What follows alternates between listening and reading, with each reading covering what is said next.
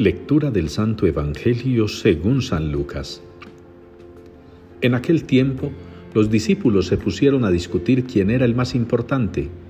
Jesús, adivinando lo que pensaban, cogió de la mano a un niño, lo puso a su lado y les dijo, El que acoge a este niño en mi nombre, me acoge a mí, y el que me acoge a mí, acoge al que me ha enviado. El más pequeño de vosotros es el más importante. Juan tomó la palabra y dijo, Maestro, hemos visto a uno que echaba demonios en tu nombre, y como no es de los nuestros, se lo hemos querido impedir. Jesús le respondió, No se lo impidáis, el que no está contra vosotros, está a favor vuestro.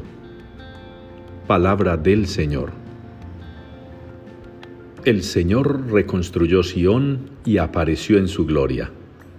La liturgia del día de hoy nos invita a participar del Salmo 102 con esta respuesta.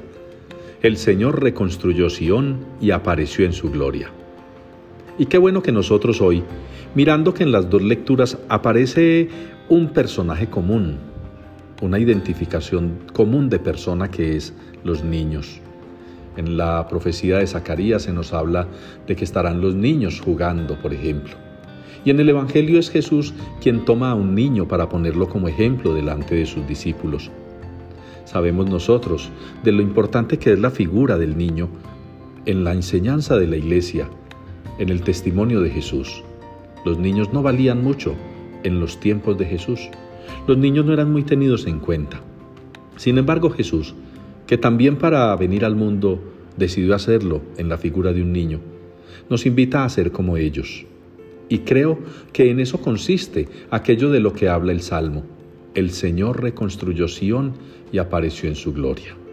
Y si nosotros somos Sión, y si nosotros somos su ciudad, y si nosotros somos su pueblo, la mejor manera de reconstruirlo es volver a ser como éramos, como niños, la bondad del niño, la calidez del niño, la generosidad del niño que ha crecido esa bondad de los niños en su mirada limpia y transparente.